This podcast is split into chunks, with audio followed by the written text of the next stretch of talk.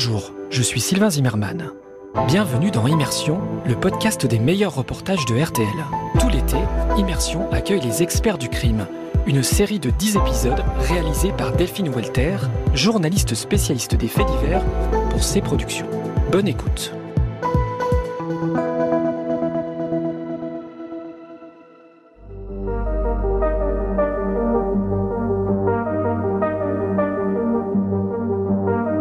Quand on vous raconte une affaire criminelle, on retrace pas à pas la chronologie des faits, mais rarement sont dévoilées les techniques qui permettent de confondre les coupables.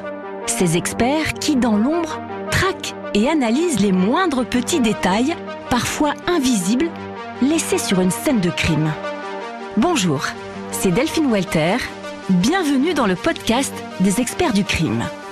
Je suis journaliste, spécialiste des faits divers depuis 15 ans. Je vous embarque à Écully, près de Lyon, dans le plus vieux laboratoire de police technique et scientifique de France, à la renommée mondiale. On m'a exceptionnellement autorisé à y pénétrer. Suivez-moi. Dans cet épisode des experts du crime, vous allez découvrir comment faire parler une arme ou une cartouche. Vous l'aurez compris, il s'agit d'une très vieille spécialité que tout le monde connaît, la balistique. Elle a permis de résoudre un grand nombre d'affaires criminelles. Comme l'affaire du tueur de l'Essonne par exemple. En 2011 et 2012, quatre personnes sont froidement exécutées de plusieurs balles dans des parkings et des halls d'immeubles. Dans le département, c'est la psychose. Une centaine d'enquêteurs est mobilisée pour tenter de percer le mystère de ces homicides. Et c'est grâce aux experts en balistique qu'ils vont découvrir que toutes les balles proviennent de la même arme, à savoir un pistolet semi-automatique de calibre 7,65. L'enquête s'oriente alors vers la piste d'un tueur en série isolé. En avril 2012, le tireur, Yoni Palmier, est finalement arrêté. Il sera condamné définitivement en 2017 à la réclusion criminelle à perpétuité.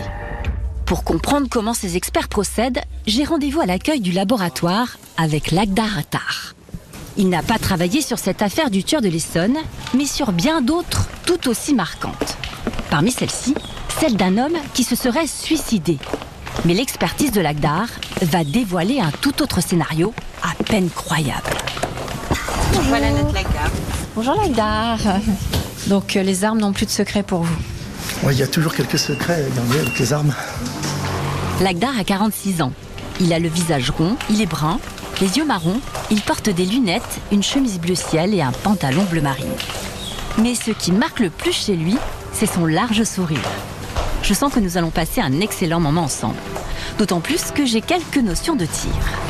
Lagdar commence par me montrer l'énorme collection d'armes. Vous êtes ici dans la collection d'armes de référence du laboratoire. Euh, cette collection est ce que l'on appelle une collection vivante. Ce sont des éléments de référence. Je suis face à une grande pièce de plus de 60 mètres carrés, climatisée à 21 degrés pour la conservation du stock. Il y a des armes partout. En tout, plus de 2200 sont répertoriées. C'est impressionnant d'en voir autant. Toutes ces armes-là nous servent à réaliser nos travaux d'expertise. Les armes sont placées dans des armoires. Avec des armoires, toutes ces armes sont numérotées, comme vous pouvez le voir. L'objectif était de ranger, de placer ces armes en fonction non pas de leur ordre d'arrivée, mais en fonction par rapport à leur nature, leur famille. Ces armes servent notamment à aider à l'identification de celles retrouvées sur une scène de crime. Parce que comme avec nos doigts, une arme a sa propre empreinte. Lorsqu'une arme à feu euh, percute une munition, cette arme à feu va alors déposer une multitude d'empreintes, ce qu'on appelle les empreintes balistiques. Ces empreintes ne sont pas visibles à l'œil, elles sont toujours visibles sous fort grossissement avec des équipements euh, de technologie. Et donc chaque arme a sa propre empreinte. C'est la raison pour laquelle lorsque l'on découvre des éléments de munitions, des, des douilles ou des projectiles sur une scène de crime, par exemple, qu'on retrouve une arme chez un suspect, il est possible de faire la comparaison. Et il nous est arrivé dans certains cas où des individus s'accusent d'un crime et fournissent une arme en disant voilà, j'ai utilisé cette arme et l'expertise balistique a démontré le contraire. Pour résumer, chaque arme a sa propre signature que l'on retrouve sur les balles tirées. Et des armes, il y en a vraiment pour tout le monde. Dans un coin, Lagdar m'en montre une particulièrement insolite. Alors voilà, ici vous avez ce qu'on appelle les cannes pistolets. Ça c'est une canne pour les personnes âgées? À l'époque, c'était vendu par des euh, grandes marques euh, type Manu France, Peugeot ou autres. C'était ce qu'on appelait des cannes pistolets. C'est-à-dire qu'il y avait énormément de chiens errants et l'objectif, c'était de se protéger contre les attaques des chiens errants. Donc, l'acheteur, le propriétaire, pouvait alors ouvrir, insérer une cartouche fermée et vous avez une petite queue de détente qui est cachée ici. Mais c'est incroyable. C'est James Bond en fait, il cache ses armes dans les, dans les cannes. L'imagination n'a aucune limite. On sait aujourd'hui qu'il existe ce qu'on appelle des iPhone guns, euh, des télécommandes pistolets, c'est-à-dire des télécommandes de, bip de garage, euh, qui sont en réalité euh, un petit pistolet. Pour identifier une arme ou une douille retrouvée sur une scène de crime, les experts en balistique procèdent à des tests grandeur nature. Pour me l'expliquer, la gare m'emmène dans un long couloir peu éclairé qui débouche sur un tunnel totalement insonorisé, la salle de tir. Donc là, on rentre dans un stand de tir finalement. Voilà, c'est comme un stand de tir, si ce n'est que dans un stand de tir, vous avez plusieurs pas de tir, là vous avez qu'un seul pas de tir. Entrez, entrez, entrez. Dans ce tunnel, aucune ouverture évidemment. Les murs et les sols sont recouverts d'un revêtement acoustique gris. J'aperçois des traces de balles partout sur les côtés. Et tout au bout, à 40 mètres, la cible.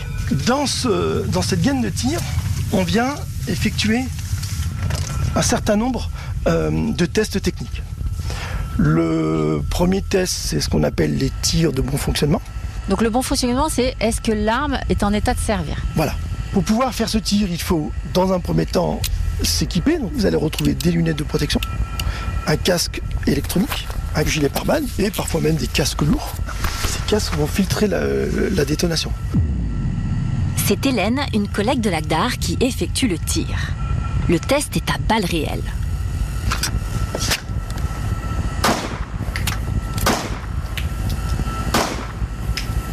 Déjà, l'arme fonctionne. Ensuite, Hélène effectue des tirs de comparaison qui vont donner d'autres éléments matériels. Vous avez entendu les trois tirs, puis les trois douilles qui sont tombées immédiatement. Sur une scène de crime, ces douilles sont récupérées par les policiers, puis analysées par un logiciel en 3D pour identifier l'arme qui a été utilisée. Et ce n'est pas tout. L'emplacement de ces douilles peut aussi aiguiller les experts sur l'endroit précis où se trouvait le tireur et déterminer une trajectoire, mais aussi une distance de tir. En tout cas, moi j'aime bien cette odeur. Ah, cette odeur de, c'est l'odeur de poudre, voilà. C'est ce qu'on entend et ce qu'on lit parfois, l'odeur de poudre, c'est voilà, c'est ça. L'expertise des armes est d'une importance cruciale sur une scène de crime. Avec elle, difficile de réaliser le crime parfait. La gare en sait quelque chose, notamment avec cette affaire rocambolesque d'un soi-disant suicide. Mais avant de nous la raconter, j'ai envie d'en savoir un peu plus sur son parcours. Il est impressionnant. Études scientifiques, physique et mécanique des fluides, pression détente des armes, puis le début de son aventure à la police scientifique.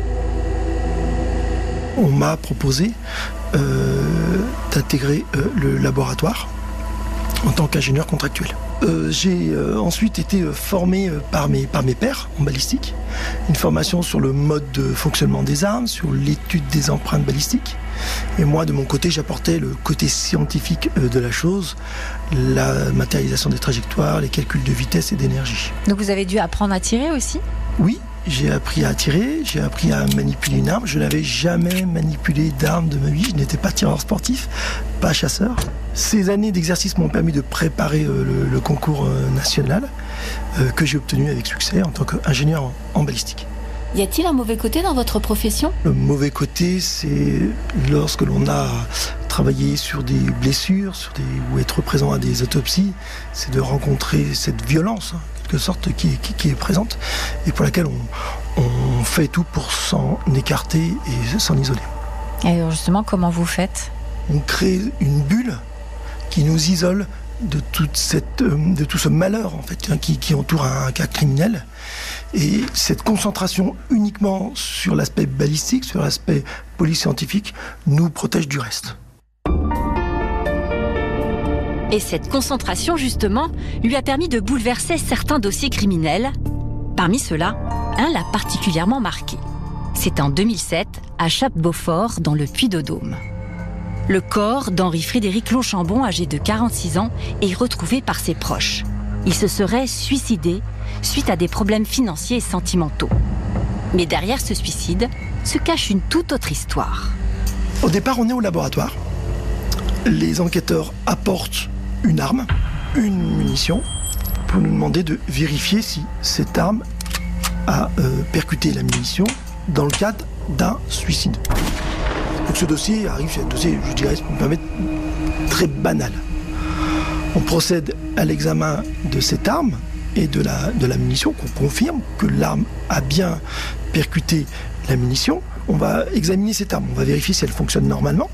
On effectue ensuite des tirs de comparaison pour obtenir les empreintes balistiques et on compare ces empreintes balistiques avec la douille retrouvée sur les lieux. Lagdar et son équipe confirment aux enquêteurs que la douille retrouvée a bien été tirée par l'arme présumée utilisée pour le suicide. L'affaire aurait pu en rester là, mais une dernière vérification va tout changer. Les enquêteurs, pour clôturer leur dossier, nous demandent de vérifier pour la thèse du suicide et de, de vérifier la distance de tir. La distance de tir, c'est la distance entre la bouche du canon et la cible. Donc pour cela, ils nous transmettent un album euh, photographique de la victime sur la scène de crime, mais également lors de l'autopsie.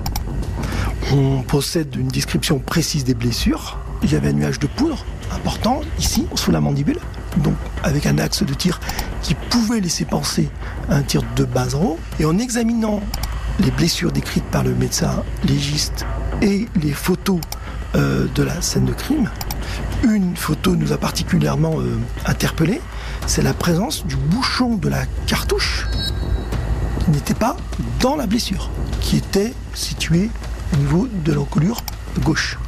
De l'autre côté De l'autre côté.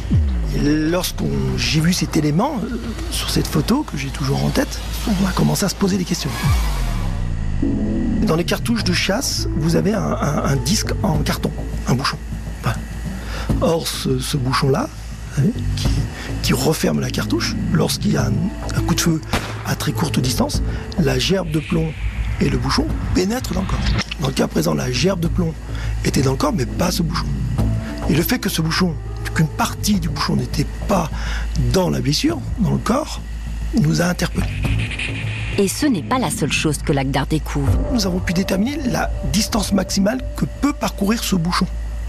Il s'avère que ce bouchon peut parcourir 50 cm environ.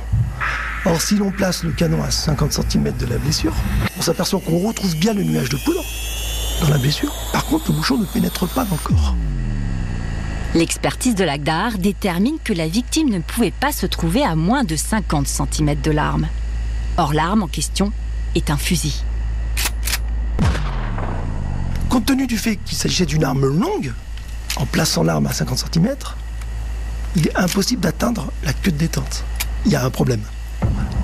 Et là, je me souviens avoir appelé euh, l'enquêteur et lui avoir demandé euh, s'il avait la possibilité de transporter au laboratoire pour discuter. Bon, il est venu, euh, voilà, Manu Militari, lui expliquer que la thèse du suicide n'était pas pour nous l'hypothèse crédible. Le dossier a donc pris une autre tournure. Les enquêteurs ont pu établir, ont pu identifier de possibles suspects. Un des suspects a reconnu les faits. Il s'agit d'un proche de la victime qui a effectivement reconnu avoir tiré sur la victime à une distance de 50 cm et qui a ensuite maquillé la scène de crime en replaçant l'arme, en, replaçant les différents éléments balistiques, enfin la douille, mais avait omis qu'il existait un bouchon. L'expertise a bouleversé l'enquête. Les policiers ont pu remonter jusqu'à l'auteur de cet assassinat, l'ex-compagne de la victime, Patricia Bourdeau. Elle expliquera ne pas avoir supporté d'être quittée. Elle a finalement été condamnée à 15 ans de prison.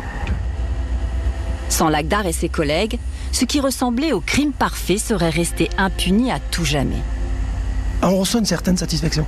Parfois une fierté, mais également une satisfaction. La satisfaction arrive en réalité bien, bien, bien après. C'est souvent aux assises.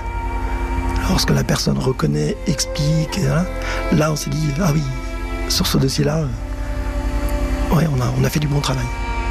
Si vous deviez résumer votre euh, mission au centre de la police scientifique en une phrase, ça serait laquelle?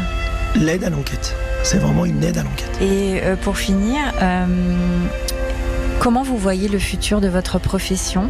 Je pense que la base du métier ne va pas évoluer comme elle n'a pas réellement évolué, la comparaison des stries a toujours existé et elle existera euh, toujours tant que les armes à feu euh, seront présentes sur la planète.